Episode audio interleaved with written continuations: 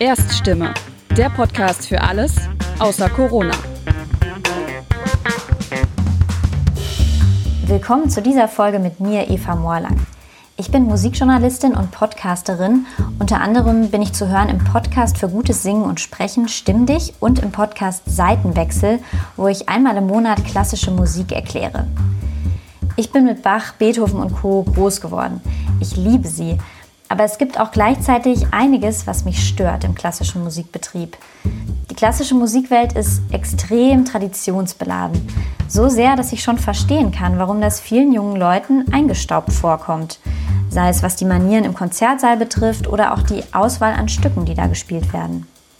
Umso glücklicher bin ich, wenn ich Menschen wie Juri de Marco begegne, die mit Musik gesellschaftlich was bewirken wollen und dafür auch bereit sind, sie aus der Komfortzone rauszuholen.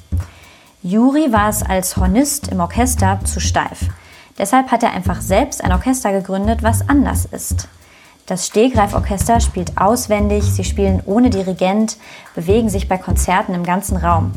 Sie spielen Werke von großen Komponisten wie Brahms und Beethoven, aber sie brechen sie auf und improvisieren. Ich freue mich sehr, dass ich in diesem Podcast Gelegenheit habe, mit Juri zu sprechen über Offenheit, über Freiheit, aber doch auch über Struktur, denn ohne die kommt ein Orchester nun mal auch nicht aus. Wir hören uns aus der Ferne über Videochat. Ja, hallo Juri, ich freue mich total, dass das klappt, dass wir hier sprechen. Voll. Ich mich auch. Ähm, bei mir stürmt es draußen total und äh, die Balken knarzen in meinem Dachgeschoss. Ich hoffe, man hört das nicht auf der Aufnahme. Ähm, Du hast mir, als ich dich angefragt habe für das Interview, ganz schnell geantwortet und gesagt, ja, ähm, gerne trag dich einfach in meinen Kalender ein und hast mir einen Link geschickt zu so einem Online-Tool, was ich noch nicht hm. kannte. Und ich war schwer beeindruckt, dachte, gut strukturierter Mann. Da bin ich jetzt neugierig, warst du schon immer so strukturiert oder musstest du so erst werden mit deiner Verantwortung beim Stegreif-Orchester? das ist eine schöne Frage. Ja, also von Grund auf bin ich, glaube ich, nicht der allerstrukturierteste Mensch, kann ich, glaube ich, mal so vorwegschicken. Und äh, die Gesellschaft ähm, und das System, in dem ich agiere, hat mich so ein bisschen dazu gezwungen, habe ich so das Gefühl, ähm, um auch überhaupt für Kunst und für das, für das, was ich brenne, irgendwie auch Zeit zu haben. Und ähm, ja, und das sind dann einfach, äh, dann nehme ich irgendwie jedes Tool, was da irgendwie mir hilft, äh, nehme ich mir dann irgendwie, also bin ich dürstig danach, was irgendwie Zeit minimiert oder Zeit so ein bisschen ja wertvoll ähm, in eine Form gießt, wo, wo man dann einfach mit zum Beispiel Terminsuchen nicht mehr so ewig lang mit beschäftigt ist, ähm, weil nach so fünf Jahre Gründung von einem Orchester, was es davor nicht gegeben hat, merke ich auf jeden Fall, ähm, ja, der, dass der Tag nach wie vor immer nur noch 24 Stunden hat, auch, auch wie davor.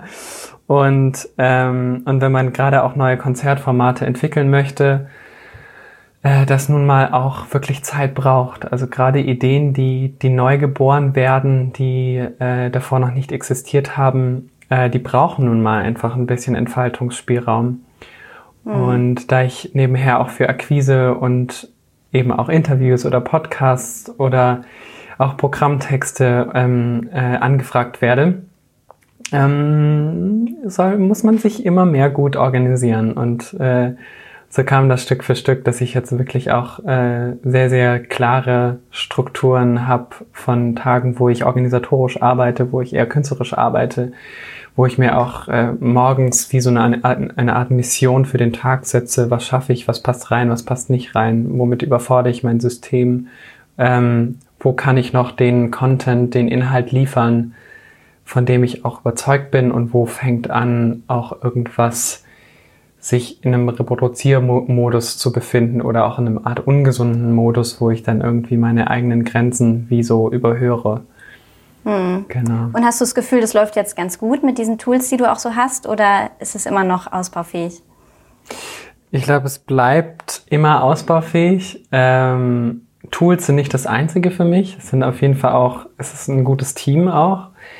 Ähm, ich habe seit Anfang des Jahres eine Assistenz, die mir auch, ähm, sag ich mal, so äh, mein E-Mail-Postfach mit betreut, wo ähm, sie quasi einmal in der Woche mir so eine Art Überblick gibt, was ist, was ist höchste Priorität, was ist eine ganz okay hohe Priorität und was kann vielleicht auch noch warten.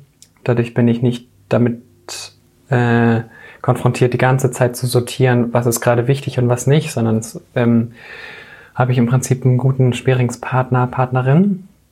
Und genau, und auch das weitere Team im Stegkraftorchester sorgt dafür, dass ich auch frühzeitig Dinge abgeben kann. Da, da ist es mit den Tools allein noch nicht äh, darum mhm. geschehen, sondern es ist auch wirklich äh, der, der, der um, Umgang mit, mit einem Team, da nachhaltig äh, zu interagieren. Wie seid ihr denn strukturiert überhaupt? Weil ihr seid ja, wenn man euch auf der Bühne erlebt, sehr anders als andere Orchester. Ihr ähm, habt nicht äh, Notenpulte, an denen ihr sitzt, sondern ihr steht, ihr seid oft barfuß, ihr bewegt euch im Raum, ihr brecht mit ganz, ganz vielen Strukturen, aber gleichzeitig braucht es ja eine gewisse Struktur doch und wahrscheinlich vor allem in eurem Backoffice. Aber wie seid ihr da vielleicht doch auch noch anders organisiert als jetzt andere professionelle Orchester? Ja, mm, also wir sind sehr mm, ich sag mal, mehr und mehr kollektiv geführt. Über, also ähm, das war zwar auch der Gründungsgedanke, wobei bis sich sowas etabliert, braucht es ja auch ein bisschen. Und ähm, mit den insgesamt 30 MusikerInnen und circa acht Menschen im, im Büro, im Office, im Background, ähm, ist zwar nach wie vor dieser Gedanke, also Gründungsgedanke war ja, wir spielen ohne Dirigent, ähm, wir spielen auswendig, wir improvisieren, aber auch gerade dieser Aspekt ohne Dirigent, ähm, ja, trägt ja eine, eine Philosophie auch mit sich. Ähm, und die bedeutet nicht unbedingt, dass es jetzt überhaupt keinen Dirigenten mehr gibt und wir diese, diesen Posten an sich komplett abschaffen, sondern dass die Funktion eines Dirigenten oder einer Dirigentin ja nach wie vor total wichtig bleibt. Sprich, was hat, was hat diese Person für eine Aufgabe? Sie hat die Aufgabe, einen Überblick zu haben. Sie hat die Aufgabe, ähm, zu bündeln, ähm, hat die Aufgabe, sich wahnsinnig gut mit der Materie auseinanderzusetzen. Und der musikalischen wissen, Materie. Die, der musikalischen Materie. Mhm. Ja, und, äh, und das Gleiche spiegelt sich ja auch irgendwie in, in einer Bürostruktur wieder. Also was, was ist eigentlich die Aufgabe eines Geschäftsführers oder Geschäftsführerin in unserem Falle? Ähm, und wie bettet sich diese Position am besten in ein Team auch mit ein? Also gibt es da ein Top-Down oder gibt es da auch eine Augenhöhe? Und ähm, wir haben uns eben auch strukturell und organisatorisch für da äh, für einen, einen auf, auf selber Augenhöhe geschehene Struktur ähm, äh, entschieden, was auch von uns äh, jetzt mehr und mehr auch wirklich gelebt wird. Wir hatten mit seit Februar eine, eine neue Geschäftsführerin, die eben Lorena Strange, die da eben wirklich äh, wahnsinnig rasant und super schnell in diesen Job reingewachsen ist. Und ähm, ja, und wenn ich kollektive Führung sage, sind das auch ähm, unmittelbar auch Werte, für die, für die eine Zusammenarbeit steht. Also um vielleicht zwei, drei zu benennen, ähm, Mission statt Ablenkung. Sich ähm, wirklich auch als Kollektiv immer ähm, gewahr zu sein, was ist gerade unsere Mission, was wollen wir erreichen und was lenkt uns eigentlich auf diesem Weg die ganze Zeit ab. Und sich auch darauf wieder rückberufen zu können. Oder der Wert Weisheit statt Ego. Wann melde ich mich zu Wort? Äh, und wann ist das vielleicht auch eine Stimme des Egos, um vielleicht gesehen zu werden oder gehört zu werden? Mhm. Oder mh, hm, verantwortliche Freiheit statt starrer Regeln. Also wo bringt es dem, einer Gruppe äh, überhaupt eine eine Regel einzuführen, wenn sie vielleicht gar nicht gelebt werden will. Das heißt, ähm, und wo ist es vielleicht viel nachhaltiger zu sagen, hey, wir, wir als Gruppe wollen vielleicht pünktlich anfangen, aber ähm, wenn wir sowieso irgendwie ähm, es viel, viel organischer finden, in einem Zeitraum von 15 Minuten anzufangen, sprich zwischen 10 und 10.15 Uhr, dann wird es organischer sein, keine starre Regel zu haben und äh, jemanden irgendwie zu bestrafen, wenn er oder sie nicht um 10 Uhr pünktlich da ist, sondern zu, okay, zu gucken, okay, dann, dann wird es die verantwortliche Freiheit von jeder und jedem sein, zwischen 10 und 10.15 Uhr da zu sein. Also es sind einfach so, so Elemente, mit denen wir dann mehr und mehr arbeiten und die wir irgendwie verstehen lernen und wo sich dann auch wie so eine Art menschlicheres, organischeres Zusammensein ergibt, was, was wirklich irgendwie auch so einem, ja, menschlicheren Sein entspricht. Mhm. Habe ich zumindest so das Gefühl. Ja, ich glaube, für Leute, die in der klassischen Musik sich nicht so auskennen, muss man vielleicht nochmal sagen, ansonsten ist natürlich der Dirigent oder die Dirigentin schon eine sehr zentrale Rolle, hat sehr viel Macht, würde ich sagen, sowohl was musikalische Entscheidungen angeht, als auch strukturelle. Ähm, es gibt da auch leider Fälle, wo wirklich natürlich menschlich echt nicht so fein gehandelt wird und mit Musikerinnen und Musikern umgegangen wird von ganz prominenten Leuten. Ähm, ich habe das Gefühl, diese Zeiten sind zum Glück auch langsam vorbei, aber es gibt solche Fälle. Und ähm, vielleicht kannst du aber auch noch mal musikalisch erklären für Leute, die jetzt nicht selber in einem Orchester spielen, was macht es denn für einen Unterschied als Orchestermusiker, ob du da einen Dirigent oder eine Dirigentin vor dir hast oder eben niemanden? Mhm. Ähm, ja, also bei einer Dirigentin ist es auf jeden Fall so, dass sich automatisch eine Energie irgendwo bündelt. Ähm, ja, man kann sich das so vorstellen, äh, das einfachste Bild ist vielleicht wirklich so ein, so ein Chor, in dem man eigentlich schon äh, fast ein jeder, eine jede schon mal gesungen hat, ne? Und dann macht, gibt jemand einen Einsatz und dann ist klar, wann gesungen wird. Das heißt, äh, es wird sehr, sehr präzise, dadurch, dass man sehr klar visuell ein Zeichen bekommt, wann es losgeht und wann es aufhört. Ähm, wenn jetzt diese Person nicht da ist, dann und, und man ohne dass ein, es ein klares Zeichen von vorne gibt, gleichzeitig gestartet werden soll und gleichzeitig alles beendet werden soll, dann ähm, könnte man sich jetzt auch schon, also wenn man sich das jetzt einfach mal nur vorstellt bildlich, dann äh, braucht man eine andere Bewusstheit für die Gruppe, eine andere Awareness. Hm. Ähm, die Fühler spreizen sich so quasi plötzlich durch den Rücken seitlich vorne aus, weil man plötzlich so die Gruppe viel mehr spüren muss. Und es kann natürlich dann trotzdem sein, dass ein Ensemblemitglied einen Impuls gibt für einen Start.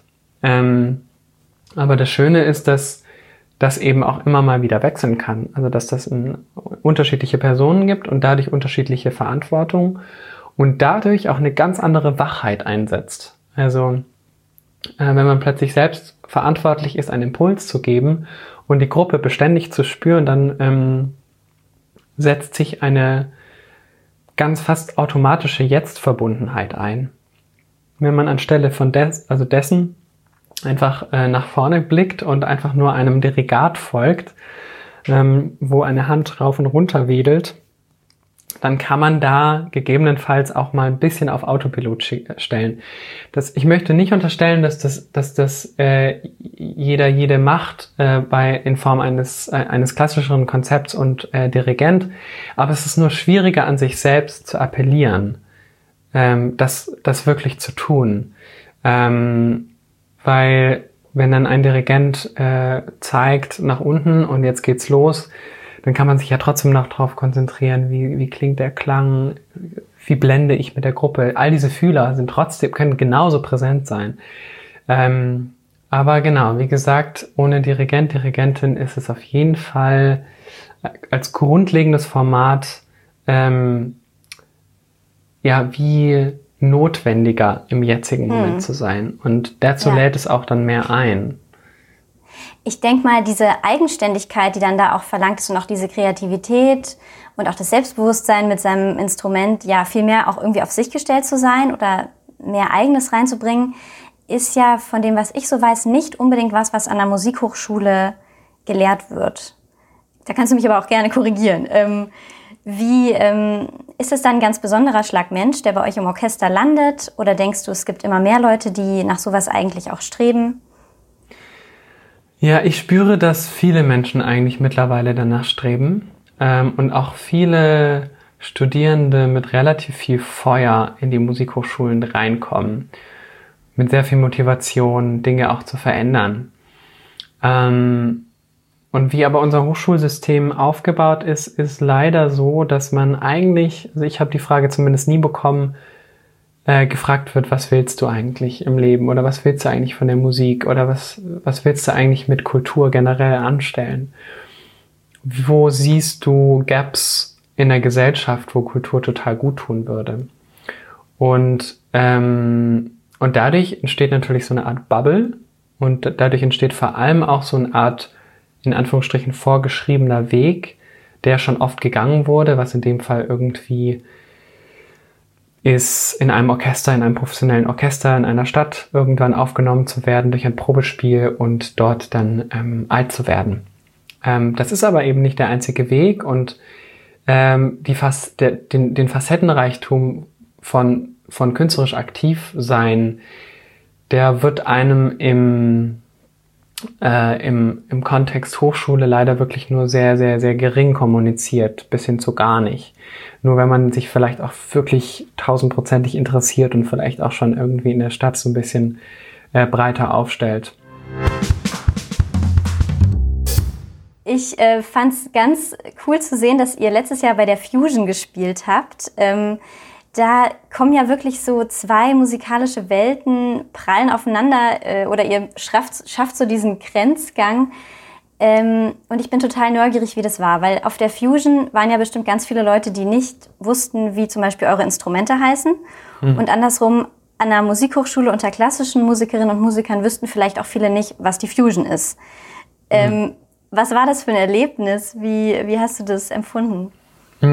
Ja, äh, ich liebe es, in nicht klassischen Kontexten zu spielen. Und bei der Fusion war das natürlich extrem. Also ähm, als zuallererst ähm, ja, ist vielleicht spannend zu erzählen, dass es da keine hm, Art Aufführungsform gibt, beziehungsweise die Aufführungsform ist dort üblicher zu tanzen, äh, reinzuklatschen, wenn es einem gefällt, ähm, auch den emotionalen ähm, Gefühlen, die da irgendwie so aufploppen, irgendwie auch Raum zu geben, zu lachen, zu weinen, was auch immer. Ähm, also wie so eine Art befreiteres Zuhören als im klassischen Kontext. Hm. Ist ja dann letzten Endes irgendwie auch wieder eine Art und Weise zu rezipieren und da so ausgelassen zu sein. Und würde da jetzt jemand im, mitten im Publikum sitzen und ähm, darum beten, dass es mucksmäuschen still ist und auf einem Stuhl, dann würde die Person nichts sehen und ähm, ja und hätte wahrscheinlich relativ viel Lärmgeräusche drumherum. Das ist auf jeden Fall ein anderer Kontext. Aber was ich eben total berührend finde, ist eben, dass plötzlich, also zu den klassischsten Stellen haben Leute plötzlich angefangen zu tanzen, ähm, was, was, was im klassischen Konzert irgendwie nicht üblich ist. Ähm, auch ganz berührende, ganz feine Momente ähm, fand, also war, fand das Publikum unglaublich berührend. Das hat man dann wirklich danach auch immer an Zwischenrufen gemerkt und reinklatschen und wirklich in Jubel stürmen. Ähm, und äh, wir haben dann fürs Fusion Festival tatsächlich hier und da noch ein paar äh, elektronischere Techno-Elemente eingebaut und waren dann eigentlich ganz fasziniert, weil das Publikum eigentlich intensiver und stärker mit den klassischen Momenten resoniert hat als mit den eigentlichen Techno-Elementen. Mhm.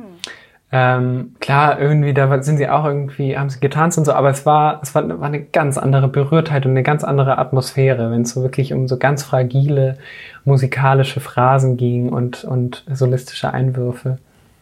Es war sehr, ja. sehr, sehr schön, diese Erfahrung. Ähm, ich finde, das zeugt bei, bei euch, also bei eurem Orchester, von einer riesigen Offenheit und ich glaube bei dir als Mensch auch. Und ich frage mich, ähm, wie wird man so offen oder auch äh, wie bleibt man offen für Neues? Oh, ja, das ist ein sehr, sehr wichtiger Punkt und eine sehr schöne Frage. Ähm, meiner Meinung nach bleibt man offen, wenn man immer wieder zu sich selbst kommt und still wird in sich. Ähm, eine Stadt, wie sie in 80 Prozent der Fälle, 90 Prozent der Fälle, vielleicht sogar noch mehr Prozent der Fälle aufgebaut ist, ist leider so, dass sie sehr, sehr voll ist. Ganz viele Wohnungen sind übereinander gebaut. Kulturzentren verlagern sich in die Mitte oder in manche Off-Locations. In vielen Wohnblöcken, Wohnhäusern gibt's im Umkreis von ein paar Kilometer überhaupt keinen kulturellen Ansatz, sondern einfach wirklich nur ein paar Wohnblocks und wenn, wenn man Glück hat, irgendwie einen Supermarkt. Ähm, und da passiert es, also so fühle ich das zumindest äh, als Person, die jetzt auch schon länger in Berlin wohnt, dass sich so ein System, und damit meine ich den Körper und den Geist, wie so, so ein bisschen zumacht. Äh, einerseits energetisch und andererseits aber auch wie so zumacht für Art neue Energien, neue Impulse und eher anfängt gesellschaftlich konform zu funktionieren. Weil es das Praktische und das Schnellste vielleicht in dem Moment auch ist. Es ist das Praktische, das Schnellste, das, das funktioniert, das hat keinen Widerstand mit dem, was ist. Ähm, man steht morgens auf, macht vielleicht seine Einkäufe, ähm, hat irgendwie seine Arbeit, trifft hier und da vielleicht noch Freunde und schafft es dann vielleicht mal zu einem Konzert. Mhm. Aber dass, äh, dass zum Beispiel ein Bezug zur Natur dem Menschen eigentlich wie so in die Wiege gelegt worden ist und er oder sie, also der Körper ganz anders in der Natur funktioniert und wie so die Rezeptoren wie so wieder aufgehen und auch so andere Ideen reinkommen, wenn man einfach mal nur durch den Wald laufen würde, jeden Morgen und äh, mit etwas Glück in den See springt ähm, und äh, am Abend vielleicht noch den Sonnenuntergang äh, anschaut mit, mit, mit irgendwie etwas Ruhe, äh, ohne Laptop, ohne Smartphone, dann äh, würde sich ein System ganz anders regenerieren und ganz anders offen sein. Also so, so nehme ich das zumindest wahr. Ich habe das selbst an mir experimentiert. Äh, ich habe die Off-Zeit, die jetzt ähm, äh, ja also ähm, virusbedingt, das weiß man ja, äh, ge geschenkt hat, ähm, dazu genutzt, einfach äh, nach Lappland zu fahren, äh, in einen in den Norden von Schweden und dort einfach drei Wochen am Stück zu wandern. Und in diesen drei Nationalparks, die ich durchquert habe, gab es kein äh, Internet, kein Telefonempfang mehr und die Sonne ist auch nicht mehr untergegangen. Das heißt, ich konnte wandern, wann ich möchte, ich konnte schlafen, wann ich wollte, ich konnte essen, wann ich wollte, lesen und ausruhen, wann ich wollte.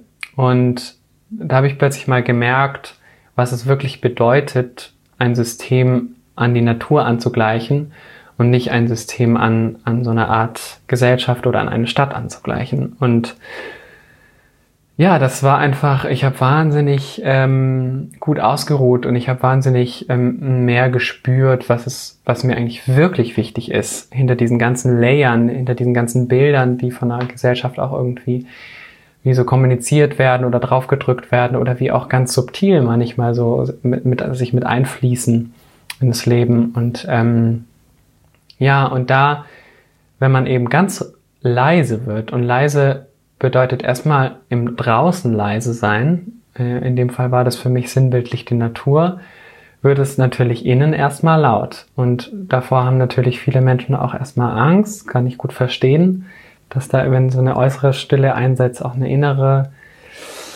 ja, wie so Unruhe einsetzt. Puh, äh, wer bin ich eigentlich? Was mache ich eigentlich? Ähm, wie, wie, was ist mir eigentlich wichtig?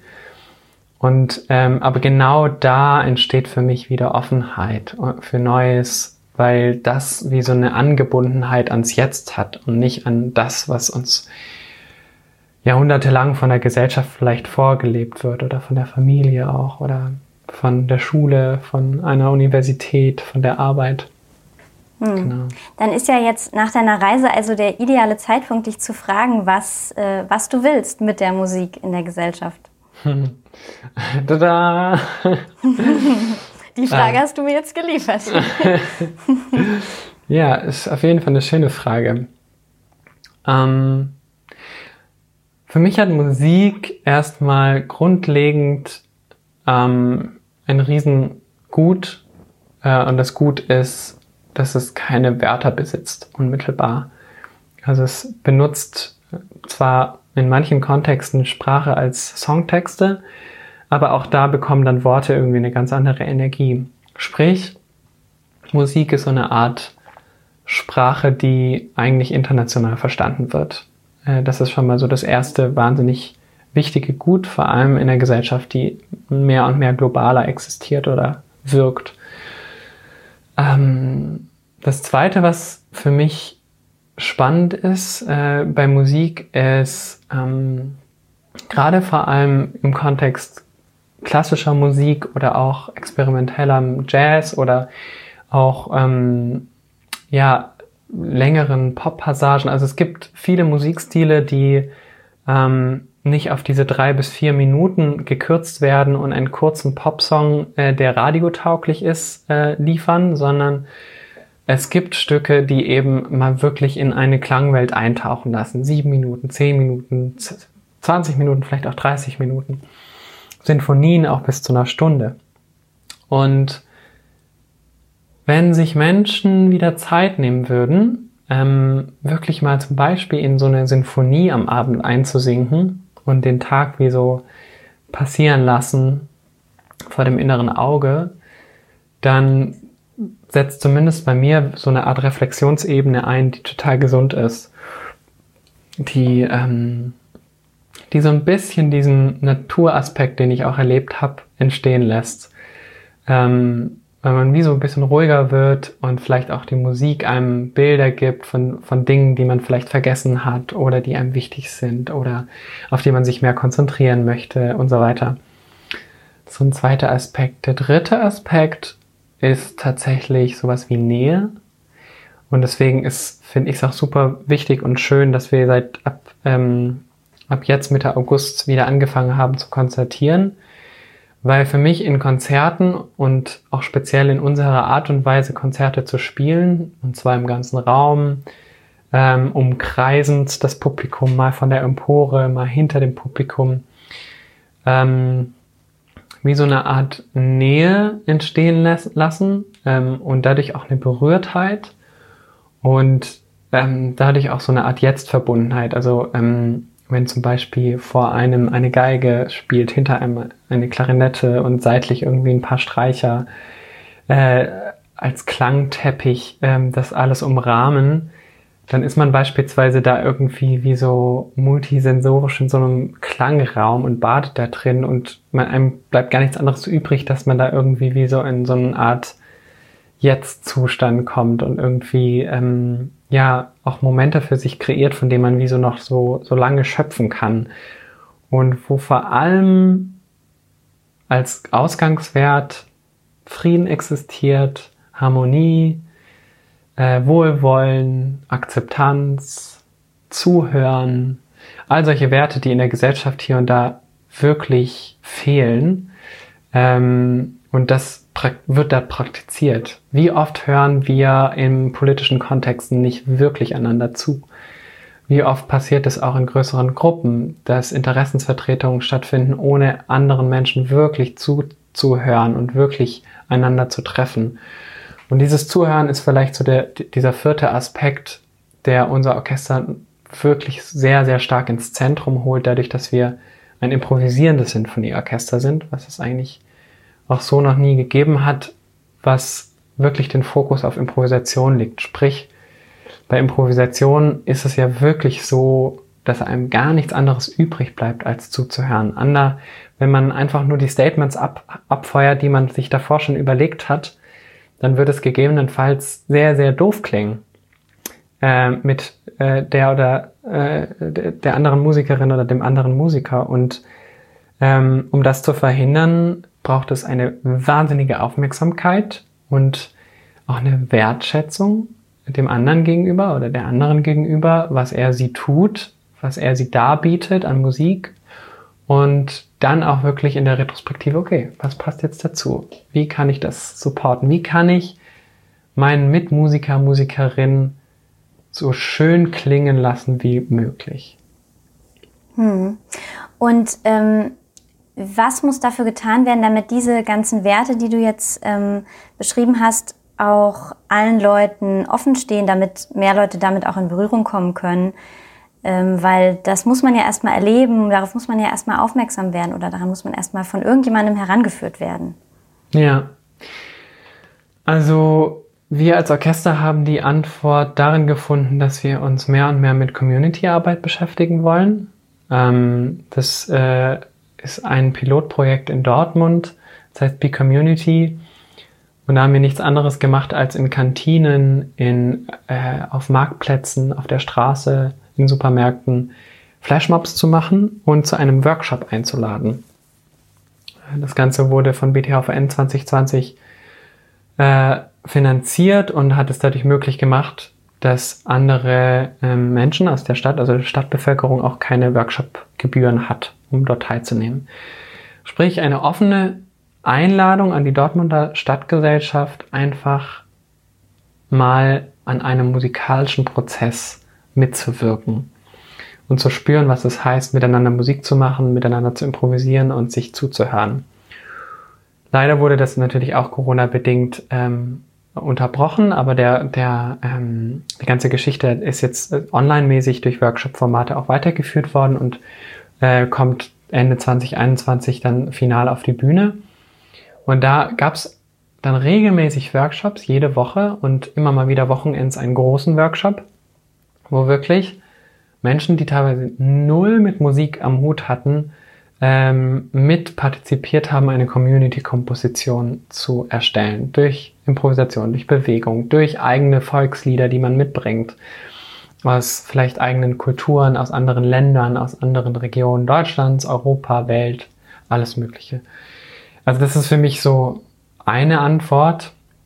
Eine andere Antwort ist natürlich auch irgendwie viel darüber zu sprechen. Also ich selbst ähm, bin jetzt auch mehr und mehr ähm, wirklich äh, auf, als Speaker, als Moderator, als Redner aktiv, um, um auch sowas ähm, in, der, in der Welt zu teilen.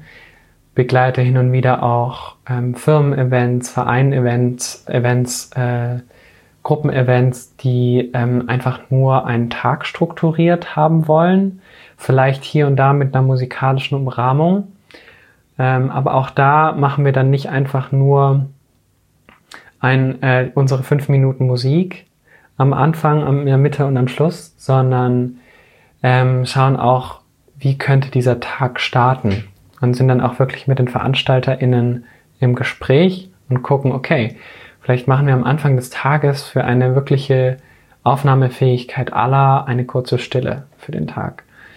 Oder machen danach ein kurzes Warm-up, ähm, Allein wenn man sich ähm, von, von Kopf bis Fuß einmal so abtappt mit den Fingerspitzen, ähm, beruhigt das zum Beispiel äh, nachgewiesenermaßen das äh, ähm, äh, Nervensystem unheimlich. Nichts anderes machen wir vor einem Auftritt auch. Ähm, aber all solche Sachen sind vielleicht auch in, in, in einer Unternehmensstruktur vielleicht nicht ganz so bekannt oder man macht es eher für sich und traut sich nicht ganz so sehr darüber zu reden. Aber mhm. wenn das plötzlich kollektiv gemacht wird, dann, ähm, dann entsteht auch eine kollektive Intelligenz und eine kollektive Aufnahmebereitschaft für Neues. Und ähm, dadurch haben wir auch hier und da eben auch wirkliche Kongresse oder eben so Firmen-Events begleitet und haben da wahnsinnig schönes Feedback bekommen, dass da Events oder Tagungen wirklich eine ganz andere Atmosphäre plötzlich hatten und ganz andere Inhalte plötzlich hervorgerufen haben, dadurch, dass Menschen einfach ganz anders vor Ort waren und präsent waren. Genau. Okay, und dann wirklich diese Offenheit so ähm, ja, trainiert und ähm, herbeigefördert wurde. Mhm. Genau, genau. Und ich meine, der, die Geschichte kann immer weiter vertieft werden. Also gerade wenn man das Beispiel Improvisation nimmt und äh, auf eine also musikalische Improvisation auf eine Gesprächsführung runterbrechen würde in aller Konsequenz, ähm, dann würde man ganz schnell merken, dass man eigentlich gar nicht gut daran tut, nur mit dem Verstand zum Beispiel wahrzunehmen und zuzuhören, sondern auch mit dem Herzen, also empathisch. Oder auch mit dem Bauchgefühl, was, was, was entsteht in meinem Bauchgefühl, wenn, wenn der oder die andere das und das sagt. Und dass das auch eine Intelligenz sein darf, die plötzlich auch angesprochen wird, zum Beispiel. Also ich, ähm, genau, also ich also allein, wenn an, auf einer Podiumdiskussion plötzlich Intelligenzen ähm, ja wie präsent werden würden, hey, ich, ich verschließe gerade mein Herz, wenn wir darüber reden, dann ist das wahnsinnig, eine wahnsinnig wichtige Information. Also eigentlich tausendmal wichtiger als irgendwelchen tausend Argumente über den Kopf. Oder, ähm, oder ich habe ein schlechtes Bauchgefühl dabei. Ist auch eine richtig, richtig doll wichtige Information, die, die in, in gerade in größeren Entscheidungskontexten ähm, für mich unheimlich wichtig sind, mit einzubeziehen. Ja. Dann hoffe ich, dass jetzt hier auch ganz viele Menschen mit äh, offenem Herzen zugehört haben. Ich danke dir ganz herzlich für das Gespräch. Ja, total gerne. Danke für die Einladung.